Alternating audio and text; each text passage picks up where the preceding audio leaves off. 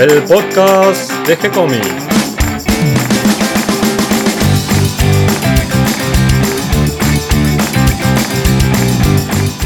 Muy bienvenidos a un nuevo episodio de G-Comics, el podcast donde hablamos de todas las técnicas necesarias para realizar un cómic, cómo dibujar un manga y todo el conocimiento requerido para dibujar esa historieta que tenemos dando vuelta en la cabeza. Mi nombre es Gonzalo García, mi intención y la de todos los que hacemos G-Comics es colaborar con aquellos que estén interesados en avanzar, en progresar, en mejorar en su formación como dibujante de cómics. Y comenzando otra semana más me acompaña Catalina García. ¿Cómo estás, Cata? Muy bien, acá trabajando, entintando. Y bueno, ahora armando el podcast que, que vamos a subir. Que tenemos una buena noticia, vamos a tener un cómic nuevo. Todos los meses subimos un nuevo cómic, hasta ahora venimos cumpliendo con esa consigna que nos habíamos propuesto. ¿Y cuál es el de esta semana? El de esta semana es una antología de historias que guionó Diego Grebol, que es un guionista que vive en Mar de Ajó, en la costa de Buenos Aires, y la historieta se llama Entre capas y grietas. Vamos a empezar con una primera historia que está eh, dibujada por Raúl Vila. Raúl Vila, que, al que conozco personalmente, además de un gran dibujante, una excelente persona.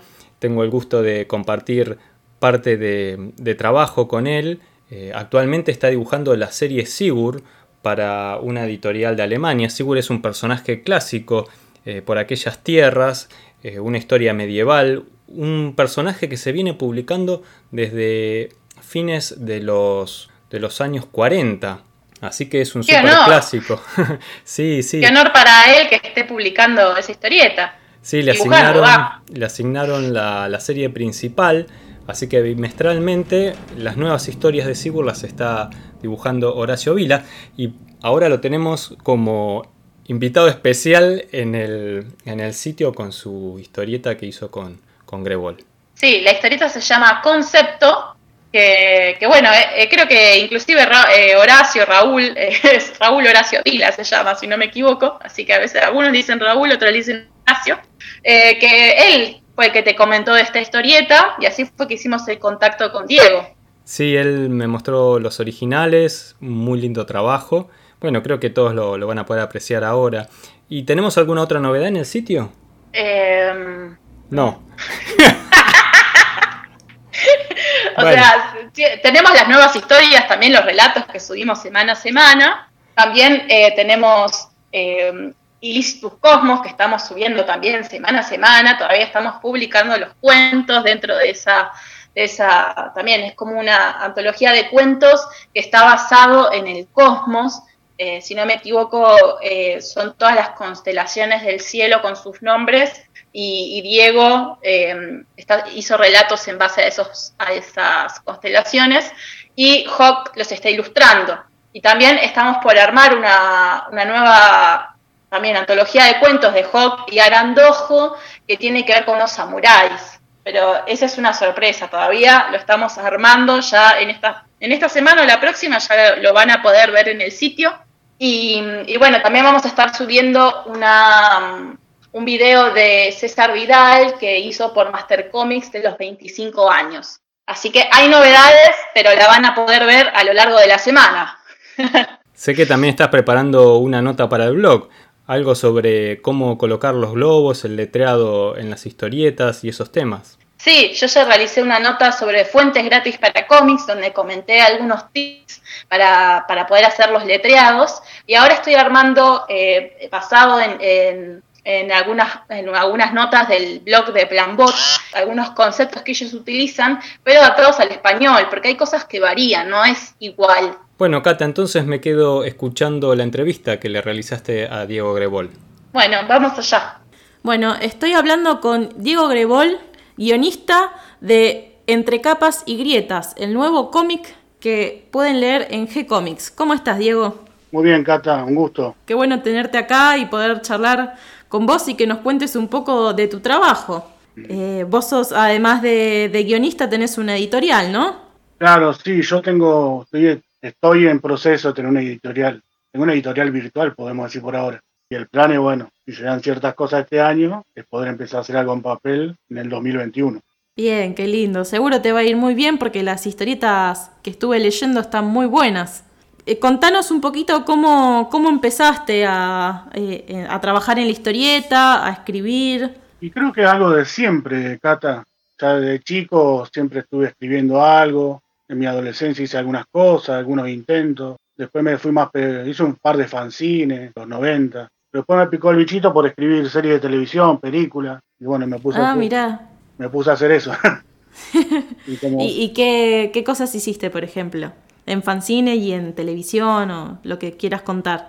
Y en fanzine estuve en varios, en un par de grupos que había en ese tiempo. Eh, y ahí publiqué algunas historias que, que los Acorsin, la comiqueando, las leyeron, las hicieron una crítica bastante buena. Después con, con otro, conocí otro guionista en el 95 por ahí, se llama, llama Silvio Rocco, y con él estuvimos planteando para armar un universo, ¿no? Personaje. Pero bueno, al final no, no supimos gestionarlo y, y, no se pudo, ¿no? Y fue cuando ahí me picó a mí el bichito de ponerme a escribir series de televisión. Y bueno, me puse con eso y, y, bueno, como era inexperto, no sabía nada de la proyectual y todo eso, era muy joven también. No tuve mejor idea que armar todo un proyecto y llevarlo a una productora de acá de Buenos Aires. Yo siempre vivía acá en Mardejón. Sí. Entonces, bueno, lo llevo a Buenos Aires y bueno, esperando que me atendiera el, gran, el gran actor y el gran productor, pero obviamente nunca lo pude encontrar. Entonces la secretaría me dijo que dejara el proyecto. Bueno, como dije, inexperto, lo dije. Y bueno, obviamente nunca me llamaron, pero después de los dos años empecé a ver que, que todas las ideas que había tirado, los personajes casi calcados, estarían en dos series que hicieron esa. Así que eso fue un, un bajón, ¿no? Qué baldoso de agua fría. fue un bajón bastante grande. Bueno, ahí me desayuné que había que registrar, reclamar, y bueno, y medio que me pinchó también el tema de querer seguir haciendo algo, ¿no? Y bueno, después este, tuve un par de años que siempre, en realidad siempre seguí escribiendo, pero no me puse a hacerlo con un objetivo, ¿no? Siempre ideas claro. inevitables. No sé, ideas si sobran siempre, sí. Iba llenando cuadernos con ideas de esto, este proyecto, aquel otro, uh, qué bueno esto. Y bueno, pero todo así, ¿viste? Y en el 2004, 2005, no me acuerdo cómo fue, me entero que Editorial Perfil estaba por publicar, ya estaba publicando un par de revistas y iban a publicar una revista donde estaba, fue la revista Vir, eso fue Mm. 2004. Y bueno, tuve una reunión con el editor, con el doctor Sanjuriano, Yu, y bueno, y le, le, mostré tres, cuatro series diferentes y las aceptó todas. Y me dio la libertad para elegir este dibujante y todo. Y bueno, empecé a trabajar con cuatro dibujantes, hicimos cuatro historias, cuando ya se cerraba el contrato, el contrato era un, una sesión total de derechos. Este, ya no sé, la historia quedaban para la editorial. Entonces, yo dije, otra vez lo mismo. bueno, pero ahí te avisaron por lo menos. Claro, ¿viste? Entonces agarré ¿viste? y hablo con los dibujantes en ese momento, ¿viste?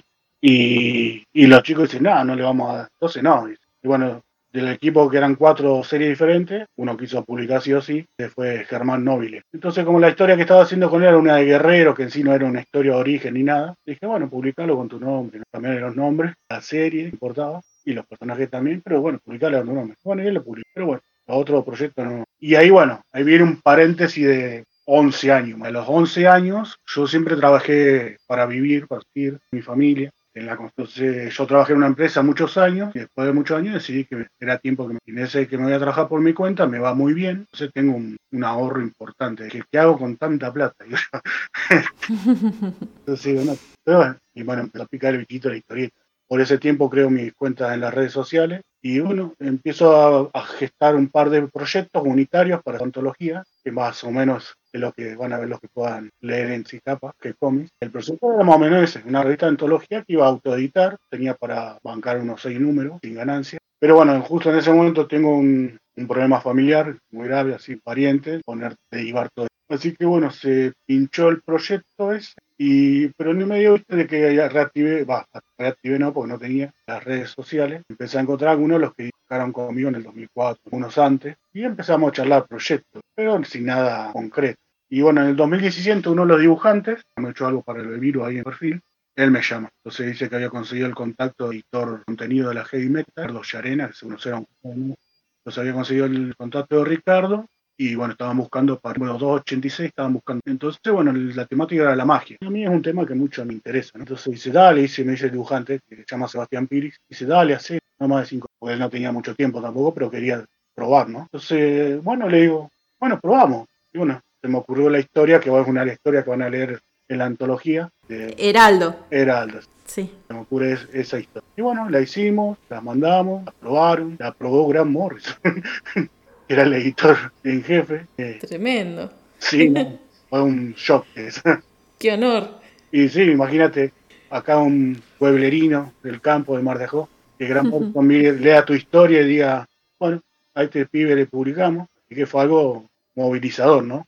Y bueno, pude cobrar en dólares, impresionante, como ningún drama. Y bueno, y ahí se me... ¿Esa es la primera historia que vos publicás en el exterior como guionista?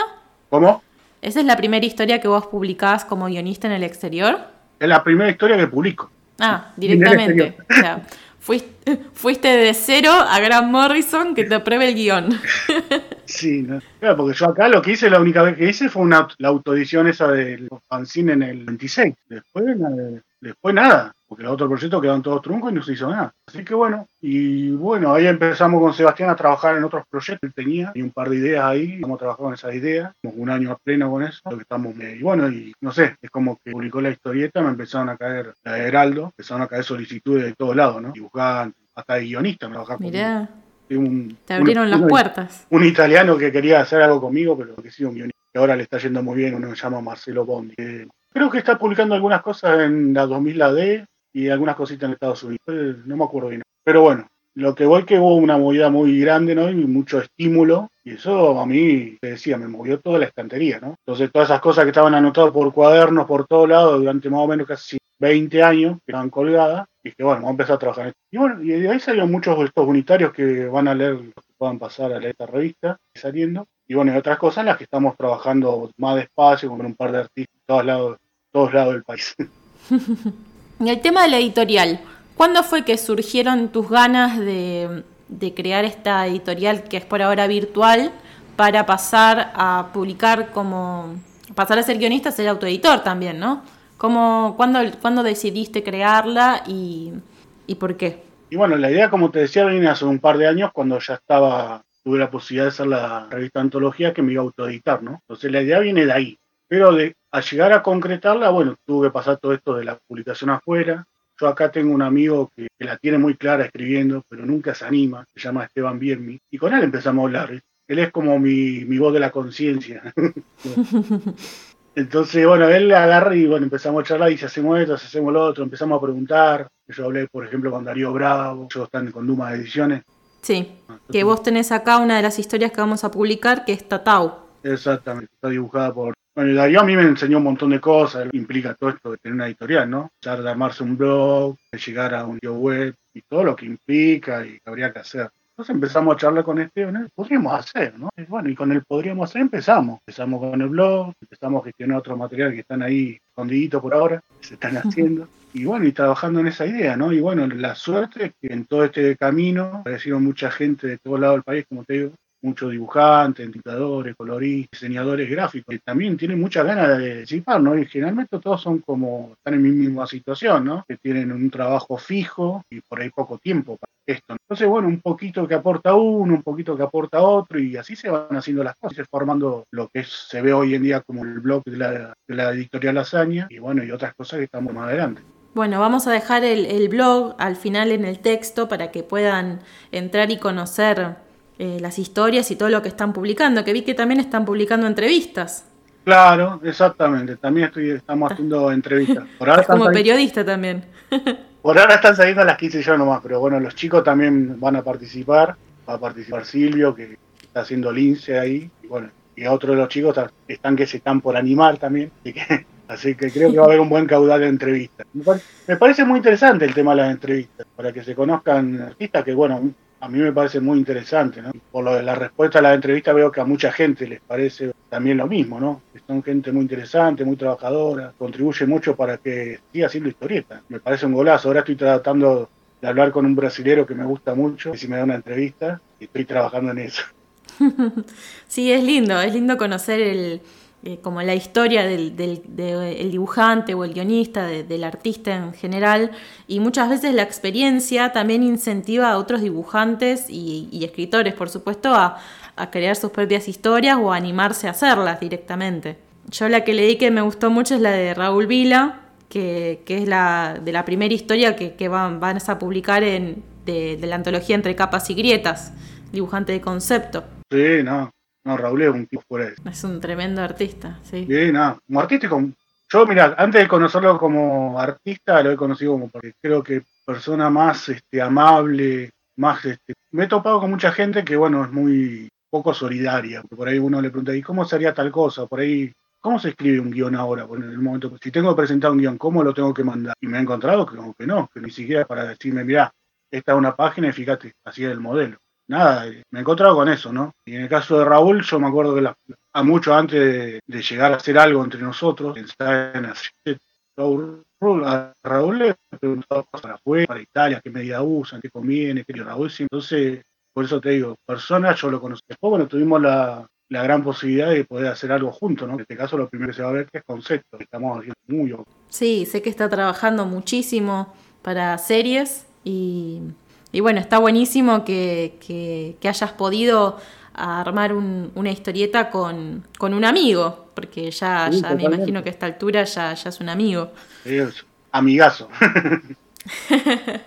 y contame, ¿cómo, eh, ¿cómo, ¿cómo armás vos los guiones? ¿Cómo te sentás a armar las historias? ¿Cómo es tu, tu método de trabajo? Mi método de trabajo es primero todo en la mente, ¿no? Y como te dije, yo me dedico a la construcción y bueno, mientras voy haciendo mis cosas diarias, voy pensando, pensando toda la situación, le doy voz al personaje principal, al que va la historia, voy pensando qué conviene poner, no cuánta información dar, cuánta no dar, y esas cosas. ¿no? Entonces después generalmente a la noche, después de que, bueno, yo tengo mi esposa, 36 años, tengo uno de 23 que se me va. este, entonces, a la noche, cuando todos ellos más o menos se fueron a dormir, tipo 11 entonces lo que estuve pensando durante todo el día, empezó a pasar. Y a veces cuando no hago eso, lo voy pasando. Ahora últimamente uso el teléfono. Por ejemplo, se me va ocurriendo cosas y voy, escribiendo tu, tu, tu, este, como un pequeño bosquejo. Y bueno, después lo, lo voy pasando limpio. Porque bueno, ahora, ahora tenemos el tema este, este, de la pandemia, ¿no? O sea, al estar todo en casa es medio más complicado. y claro, tenés que invertir tiempo en otras cosas. Exactamente, y aparte, bueno, hay un, solo, una sola computadora en casa, así que... Ah, claro, sí. Hay que usar por turno. y vos escribís cuando bajás las ideas al papel o en este caso a la computadora. ¿Lo escribís en forma de cuento, eh, en forma de oraciones? No, yo directamente lo escribo como guion directamente. Ya sabes, por ejemplo, en la idea que tenés en la cabeza cuántas páginas te va a llevar. Todo. Sí, sí, porque yo, yo estructura, este, en un tiempo hacía un página a página. Este, hacía en página tal, pasa tal cosa. y calculaba por ahí cuánta, cuántos cuadros habría. Pero ahora últimamente no. Es como que directamente me siento y escribo ya, escribo página 1, panel 1, pasa panel 2, paso los textos, los diálogos y sigo. Y para elegir los dibujantes, a la hora de, tener el guion, ¿cómo elegís al dibujante? Primero conozco al dibujante, Uno de los guionistas que, tuvo buena disposición conmigo fue a Greenbaum. Y a Greenbaum me dijo algo muy cierto. Para poder progresar en esto, tenés que hacerte amigo de los dibujos. Entonces, bueno, primero hago eso, conozco al dibujo, hago amigo de él, me interesa vida. Entonces voy viendo qué es lo que le gusta. Entonces yo le voy, siempre tengo un montón de historia en la cabeza. Entonces voy a decir, tengo una historia que pasa tal y tal tal. ¿Estaría encararla? Y fuera de otra forma. Y bueno, entonces como a veces modifico la historia o a veces este, hago otra cosa, y ofrezco otra cosa. Entonces cuando le gusta la idea, ahí empezamos. Entonces yo trabajo más que nada en base a eso.